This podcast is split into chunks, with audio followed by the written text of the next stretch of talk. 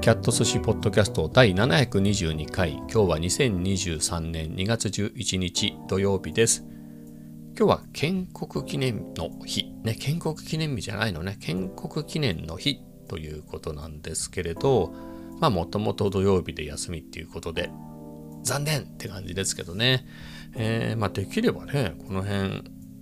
あの振り替え休日したいななんてねはい思うんですけどね、まあ、そうはならずで残念ですけど、まあ、休みは休みなんでね、えー、気を確かに気を強くね持ってい、えー、きたいと思います今日もあったかかったですよね14度15度あの天気予報によるのかなとは思うんですけど、まあ、それぐらいのあったかさで、まあ、僕も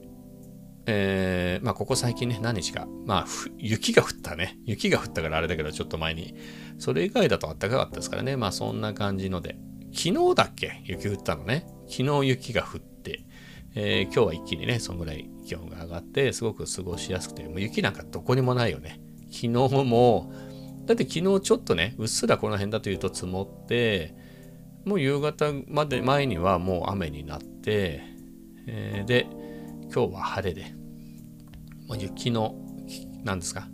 昨日雪が降ったなんて信じられないぐらいの感じで、まあ、でも過ごしやすかったですね。かといって花粉もそれほど飛んでる感じもなくて、いや本当に良、えー、かったですと。はい。えー、なんですが、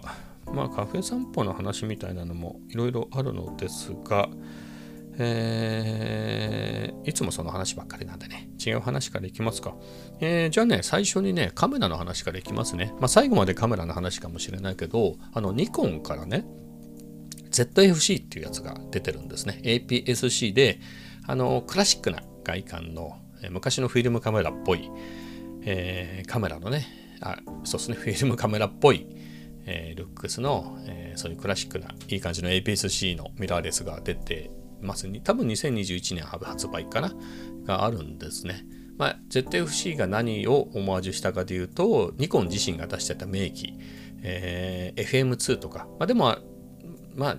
大体同じなんだけど、NewFM2 とか、NewFE2 とか、もしくは、あの、FM3A とか、まあ、あの辺の、まあ、大体あんな感じの、えー、ルックスで、あの、ニコンのフィルムカメラって名機がいっぱいあるんですけれど、人気が高いのはやっぱり最初に出した、えっ、ー、と、最初に出したってのは最初に出した一眼レフっていう意味で言うと、ニコン F かな。これ人気強いですよね。でも F2 も人気があってで長く作られてて、まあ、あるある意味完成形的なところで言うと、えー、ニコン F3 もすごく人気が高かったりするの。しかもやっぱりニコンで言うとその F の後に1とかあ F の後に2とか3とか、えー、今で言うと D なんてね。あ今じゃない。ごめんなさい。あのー、その後のデジタル時代で言うと D1、2 D1、D2、D3、D4、D5、D6 みたいな感じで、今で言うと Z9 なんですけど、そういう一桁ね、えー、のやつがつくやつって一番いいやつっていう扱いなんですよね。なので、やっぱり作りも全然違うし、気合の入り方も違うということで、まあフィルムで戻るとね、やっぱりその F とか2とか F2、F3 あたりの人気はすごい絶大なんだけど、まあ、ルックスもかっこいいですよ。で、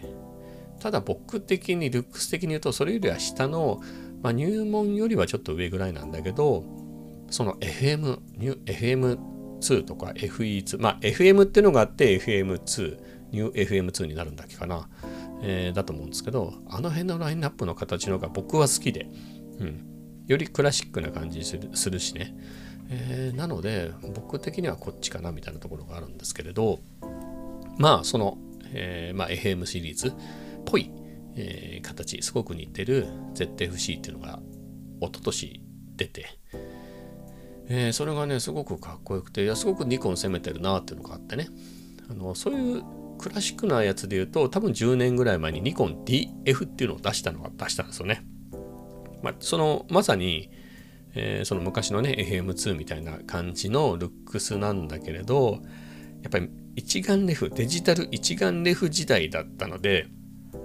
まあ真正面から見るとまあそれっぽいかなと思うんだけど、まあ、何しろでかいしあとやっぱりどうしてもね厚みがあってなんだか違うなみたいな、えー、感じではあったんですよね。ただカメラとしてはすごく良くて結構安かったんだよねフルサイズとしては。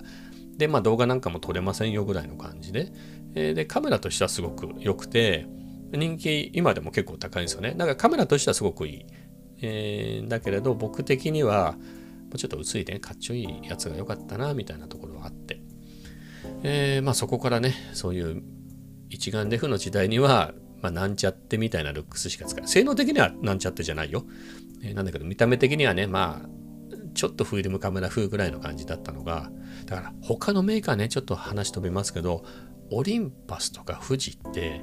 なんか昔のフィルムカメラっぽいクラシックな昔ながらのカメラっぽいルックスで売ってるじゃない ?OMD シリーズとか、まあ最近売ってないけどペンとか、えー、あとは富士なんかはね、富士 X100、X Pro、あとは XE シリーズとか、まあ、XT シリーズもそうですよね。まあ、富士フィルム全部そうか。えー、まあ、クラシックな感じで売ってるじゃない？なので、ああいうのがかっこいいなと思って、だからミラーレースだから薄いから、本当にね、見た目だけで言うと、昔のフィルムカメラをね、デジタルにしたような感じで。まあ、そういう見た目がすごくいいなと思って、僕自身も、えっ、ー、と、OMD EM5 の最初のやつを買ってね、わあ、本当に、なんだろう、オリンパスの OM1 っていうね、えー、すごいえー、有名なフィルムカメラがあるんだけど、まるでそれそれをデジタルにしてたみたいだなっつって。まあ、僕はそのニュー FM2 っていうね、ニコのフィルムカメラも、えー、持ってたんで、本当にそれをデジタルにした雰囲気でね、持ち歩けてハッピーだなっていうことだったんですけど、まあ、その後、富士の、えー、XE1 っていうのを買ってね、もっとライカっぽいレンジファインダーのフィルムカメラっぽいルックスがいいなと思って X100S を買い足して、で、その後 X 70も買ってね、その3台を。まあ、X100S は割とすぐ売っちゃったんで、2年ぐらい使って売ったのかな。えー、けれど、まあ、その残りの2台はね、ずっと持ってたりなんかして。えー、なんで本当にね、だってね、X100、XE1 とオーリンパスの OEM5 は、一時同時に持ってましたからね、えー、ぐらいだったんで、えー、それぐらいそういうクラシックなルックスが好きでね、えー、そういうの使ってたんで、で僕ちょっと話戻ってくるとそのデジタルのねデジカメ自体は富士の DS7 ってやつかな96年ぐらいに買った、まあ、黎明期のデジカメなんですけどでも写真にこだわってみたいなので言うとあのニコンのね D40 っていう入門用のデジタル一眼レフね、えー、あれを2007年に買ったのが始まりで。なので当時はニコンが好きでね。まあ、そういう時代にその D40 っていうのを2007年に買ってちょっとフィルムもやってみたいなっていうんで翌年にあとのニューエヘム2ってねフィルムカメラマニュアルフォーカスマニュアル露出のフィルムカメラを買ってっていう頃にもう本当に抜群にかっこいいんだよねフィルムカメラ。昔のフィルムカメラっていうかその金属でできててあの操作も全部マニュアルでっていうねカメラってすごくかっこよくて。あこれがデジタルになったら最高なのになこのままデジタルにならないかななんてね。でもその頃の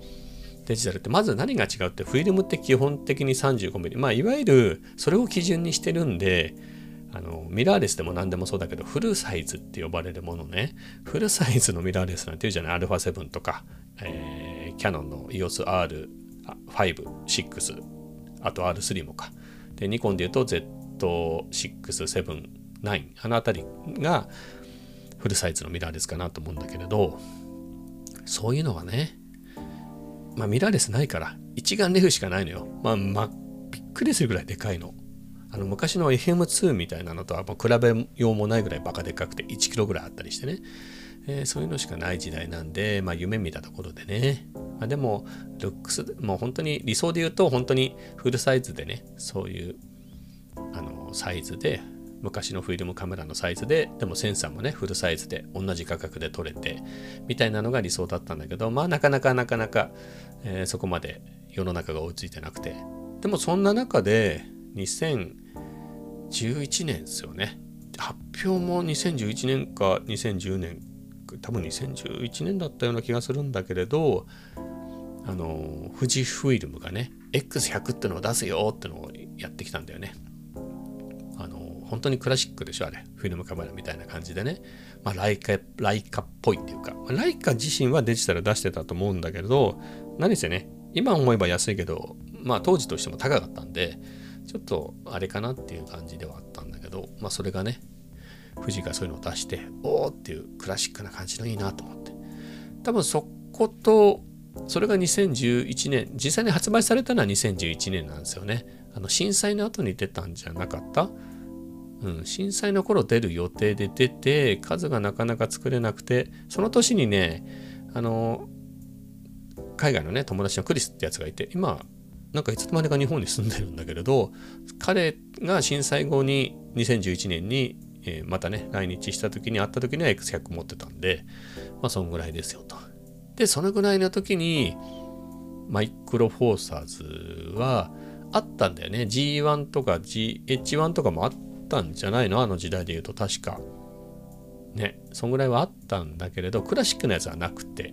オリンパスも、あ、ペンはあったのか。ペンはあったんだね。最初の頃のペンはあったんだけれど、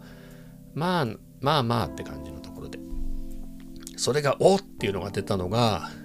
2012年ですかね。OMD、EM5 が出て、もう本当にこれかっこよくていいなと。一眼レフ。昔のね、フィルムの一眼レフみたいな形でっていうんで、まあ、飛びつきましてね。すぐには飛びつけなかったんだけど、3月ぐらいに出て、でも5月ぐらいには買ったかな。はい。5月に買ってね、えー、すごく気に入りました。その時にニコの D700 っていうフルサイズの一眼レフ持ってたんだけれど、もう本当にその見た目がいいカメラがいいなって思って、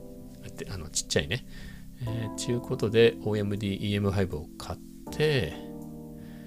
1ヶ月ぐらい経って、もうこっちでいいかな、もう、みたいな感じで、そのニコンのフルサイズのやつは全部売っちゃったんだけどね。まあ、みたいなところがあって、えー、それが2012年でしょ？で、そこからまあ10年近く経って、まあ、やっとニコン自身がね、絶対欲しいっていうのを出しましたよっていうのが、まあもうこれが今までの話ですね。はい。APS-C ではあるんだけどね。まあでも見た目かっこいいからね。富士の X シリーズと思えば、まあ同じだよねと。で、それのね、それがシルバーのやつなの。まあシルバーって言っても昔のフィルムカメラってなんかイメージ湧きます？えっ、ー、と、上下ね、上の方と下の方ね、下の地面に触れる部分と、あと上の方の部分がシルバーで真ん中が黒っていうイメージあるでしょ、えー、まさにそういうやつを絶対欲しいってしかなかったんだけど、オールブラックのバージョンがね、えー、今回出たんですよね、えー、発表されて、まだようやく段階かな？インフルエンサー的な人たちのところにはもう渡っていて、そういう動画がね、出てたりして、ちゃくちゃかっこいいの、本当に。で、すごくいいなと思って、もうその、まあ僕はすっかりニコンから離れちゃったけれどね、いろいろあって。えー、だけど、まあ10年とか経ってね、10年とか経って、ニコン自身がやっとそういうの出せたなっていうのがね、えー、感慨深いと。で、まあなんとなく、このね、絶対欲しいっていうのが結構安いのよ。今時のミラーレスってみんな高いじゃない？まあね、冷静になればそんなに、えー、安いってほどでもない気もするけれど、なんだろうな、11万とかぐらいなんでね。そそれ前後ぐらいで本体買いのね、えー、でそこそこのね 28mm の F2.8 まさにさこれも昔のマニュアルフォーカス時代のニコンのねレンズにそのルックスを似せてるバージョンなのよ。それとセットでも15万しないぐらいで買えるのね、えー、でかなりまあ今はね X100V とか、まあ、XE なんとかにそれなりのレンズくっつけたらいくらになるのって考えるとまあ、かなりいいよねっていうね、うん。えー、なんですけれど。でまあ僕もいろいろカメラ持ってて、まあ、この後この話あの今持ってるカメラの話はしようと思うんですけれどまあ絶対なくてはならないのは α7-4 と 20mm と 35mm だなと思って。じゃあそれ以外を売ったらどうなるかみたいなのを見たらねまあそれを下取りに出したら絶対 FC 買えるのかなと思って見たらね余裕で買えて3万5000円とかそんぐらいお釣りが来るみたいなね。おおなんか僕の心持ち次第でしょ。僕がもう ZFC のブラック買うんだってもう決めたらもうポチでね買えるわけですよ。ZFC のオールブラックの 28mmF2.8 のセットがガーンと買えちゃうわけだよね。おっと思いましたねまあ、買わないんですけれど、うん。買い買いはしませんけどね。えー、結構、そんぐらい、なんだろう、いろいろな機材を持ってんだなと、えー、我ながら思いました。はい。はい。まあ、ニコンの話はこの辺でね、まあ、ニコンがすごい非常に頑張っててね、えー、いろいろ面白くなってきたなっていう、そういうところですね。で、次の話題もカメラなんですけど、まあ、これはもう今持ってるカメラね、ソニーのカメラの話をします。あの、僕は今も言った通りね、まあ、マストで欲しいなっていうのを置いておきたいっていうのは、今で言うと α7-4 と 20mm と 35mm のレンズです。で、実際にはこの他にレンズはね、タムロンの2875のズームと、えっ、ー、と、あとは APS-C 用なんですが、ZV-10 のキットレンズ、ね、1650。あとは 11mm の F1.8 っていうのを持ってて、まあ合計5本のレンズ持ってます。で、ZV-10 も持ってるんで、まあ本体が2つの ZV-10 ね。まあオズマアクションみたいなのも持ってるんだけれど、あれはもう使わないんで、まあ実質持ち運びでどうしようかなって、どれ持ってこうかなみたいなので悩むので言うのであれば、まあ、カメラ2台のレンズ5本ですよと。えー、なのですが、あのさっきね、散々ニコンの話もしましたけれど、あのあの時代はね、めちゃめちゃ俺やっぱり初めての頃だったんで、レンズめちゃめちゃ30本ぐらい持ってたんじゃないのまあ、一度に持ってたのは十何本だけど、売ったり買ったり売ったり買ったりでね、えー、特会引っかえしてたんで、えー、常に何十本ね、いっぱい持ってて、今日どれにしようかなみたいなので結構悩んだんですよ。すごい悩んでちょっとこれも使わないとレンズってかびたりするからこれ最近使ってないからな。もったいないから使おうかな。いやでもこれちょっと今日はこっちで撮りたいなとか。そんなんで、まあ、1本でいくってのもなかなか難しくてね。だからそうやって使わなきゃいけないからいっぱいあるから、えー、じゃあメインは 105mm ね中望遠で撮るけれどあの現地に行くまではかさばるからこのパンケーキの 50mm もしくは 40mm だから 50mm と 40mm と、えー、20mm のパンケーキを持ってたの。薄いレンズを持ってたから。じゃあパンケーキその3本のどれ持っていくみたいなとこも悩んだりしてね みたいな感じで、や、まあ、ますますカオスだったんだけれど、あ、そうですね。えー、だったりして、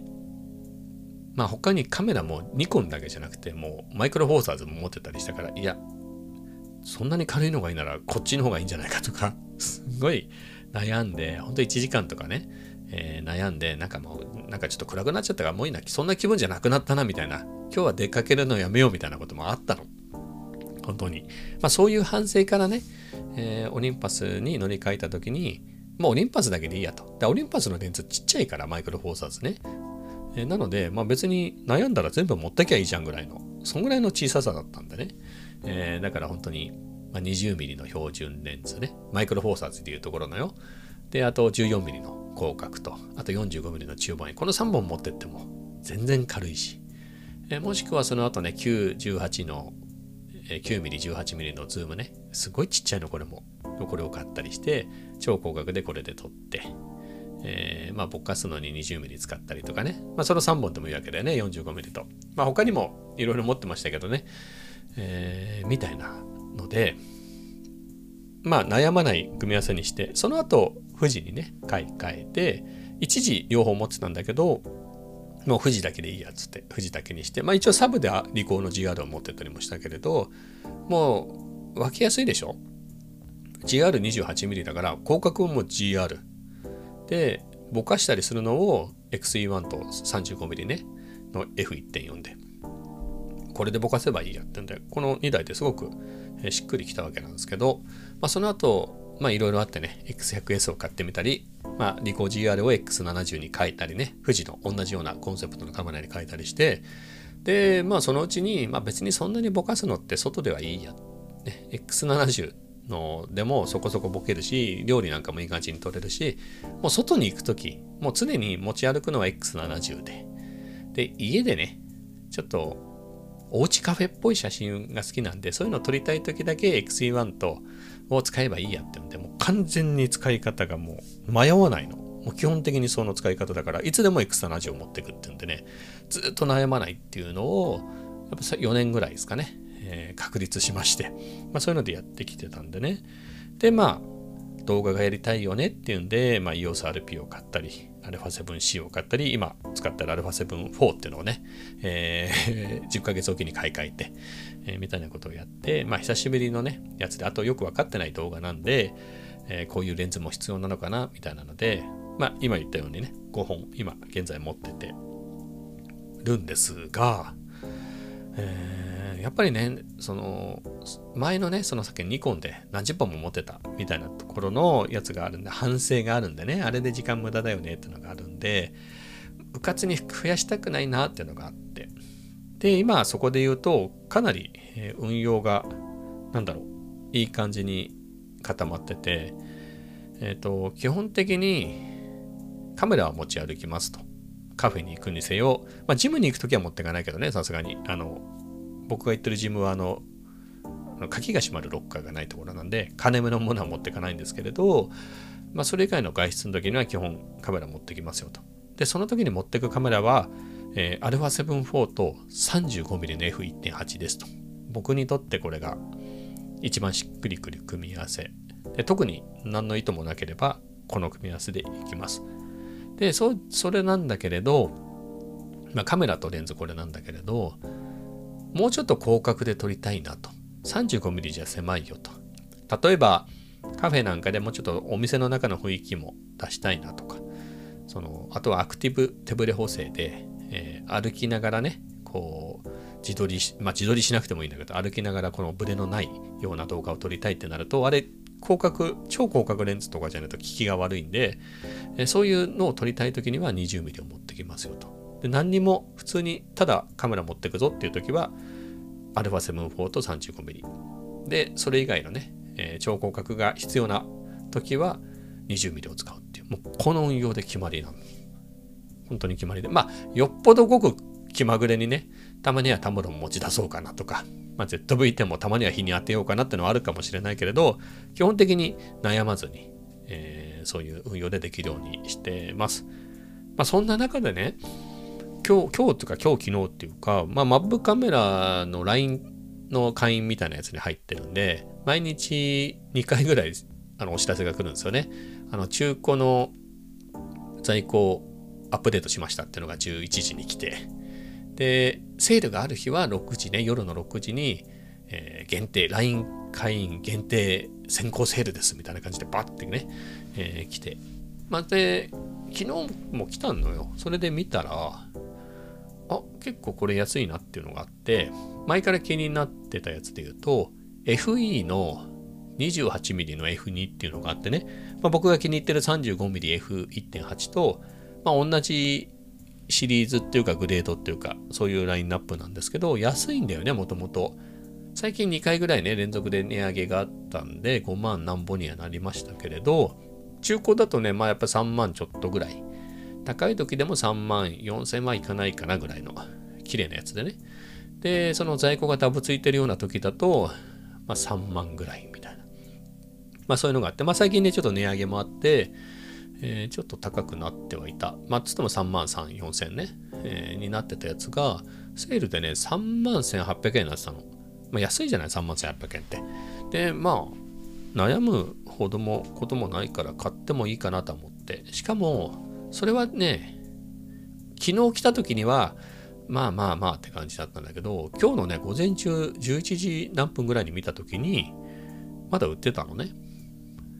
で、その段階で頼むとマップカメラって午前中に頼んで注文すると明日の午前中配達なのよね。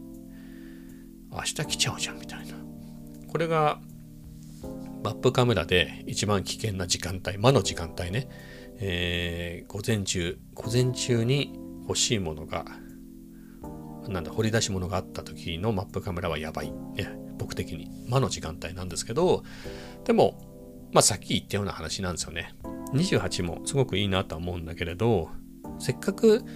35mm ね、何にもない時は35でいいじゃんと。特に糸がない時は35持ってきますよと。もうこれと α7-4 ですと。悩まないんですっていうところに、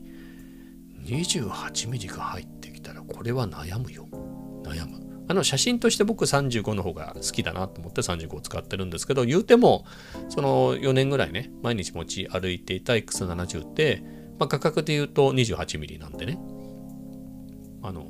すごく馴染みがある価格なので、使いやすいのは分かってるんだよ。で、フルサイズで F2 だから、まあ、なんで、なんですか？その、富士の X70 の時とは、もうちょっと、もっとさらにね、ぼかしてエモい写真も撮れるわけね、28って。で、35って猫ちゃんなんかとってもちょっとね、あの離れて撮りゃいいんだけど、近くでね、モフモフしながらの時は結構ね、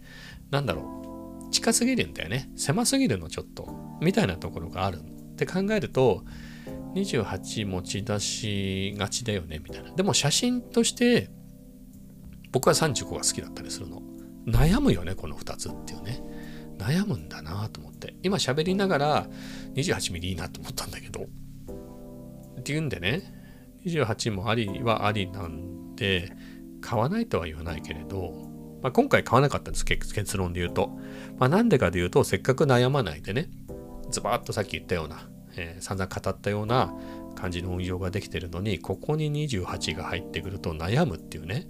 それがちょっと嫌だなってのがあって、28自体は楽しいんでしょうけれど、あのー、つうんだろう。まあ動画でも写真でもそうだけれど、まあそれにまつわることっていろいろあるじゃない？あの、まあ、今の話って機材だよね。あの機材はどんな写りをするんだろうあ。あれを使ったらどんなのが撮れるんだろうみたいなのも楽しいのではあるけれど、でもまあ、写真でも動画でもそうだけど、じゃあ動画で言えば、じゃあ何をどこで撮って、まあ、それ撮る、撮るところだよね。で、それをどういう編集してどう見せていくかみたいなところも含まれるわけじゃない。そこを削って、レンズどうなんだろうってなるとやっぱ調べるわけでしょ？やっぱりまさに安かろうが高かろうがねそこそこのレンズだったらどんなかなとかオートフォーカスとか静かなのかなとか、えー、作例はどんなかなとかね、まあ、調べたりもするしまあそっちに実感取られるからなよりは今満足してるんだったらね悩まないで済むしせっかく悩まないでね機材に悩まずにいられる状態を壊すのはな、みたいな。はい。まあ、さっきも言った通り、そうじゃなくてね、えー、どんな動画撮ろうかな、どういうふうにしようかな、みたいなところに時間をかけた方がいいよねと。あと、カメラだけやってるわけじゃないからね。あの、今日まだ話してませんけど、今、数2に入ったんでね、えー、数2の、えー、なんだっけ、あの、不等式の照明とか、えー、今それ終わってね、明日から複素数をやるところなんですけれど、まあみたいなことでね、そっちにも時間かかってるんで、いう中でね、余計なことはしなくてもいいかなとか思って、はい、今回はね、まあ、買おうと思えばいつでも買えますから、はい、ということで、パスしましたね。うん。やっぱり悩むって大変だよね。うん。まあ、それが楽しいっていう人もいるだろうけれど、何持ってくかで悩むのってね、本当にそれ嫌なんで。まあ、そんな感じで、えー、この心地よいね、何持ってくか、どのカメラ持ってくか、どのレンズにするかで悩まないっていう、この、えー、心地いいのをね、大事にしたいなと思います。だからね、結構これ人によるんですけどね、人によるんだけど、なんかまあバカバカバカバカもう何でもかんでもデリア買うみたいな人もいるんだけれど、悩まないのかね。あの、俺悩むけどなこれ最近使ってないからどうしようかな。防湿庫もいっぱいで入んないからもう一個買おうかなとかね。あんまりそのコレクションしたいみたいな感覚がなくてカメラに関して、うん、なるべくミニ丸にしたいなっていうぐらいなのね。まあだから1台が理想なんだろうけどまあ現実にはね俯瞰撮影するのに2台あった方が便利だったりね2カメでやれた方が便利だったりするので、まあ、2台持ってますけれど、まあ、無理やりね、なんだろう。いっぱいありすぎも困るけれど、無理やり削って痩せ我慢しても、え運用が大変だったりするんでね。だから、何が何でも1台のカメラに1台のレンズみたいなことは思ってないんだけれど、まあ、どちらにせよ痩せ我慢せずにみたいなね。はい。まあ、みたいなセットアップにしてます。なのでね、たくさんあって、出てるやつ全部買うみたいな人いるよね。あれって、だって24、28、35、40、50みたいなね。いろいろあるじゃない。まあ、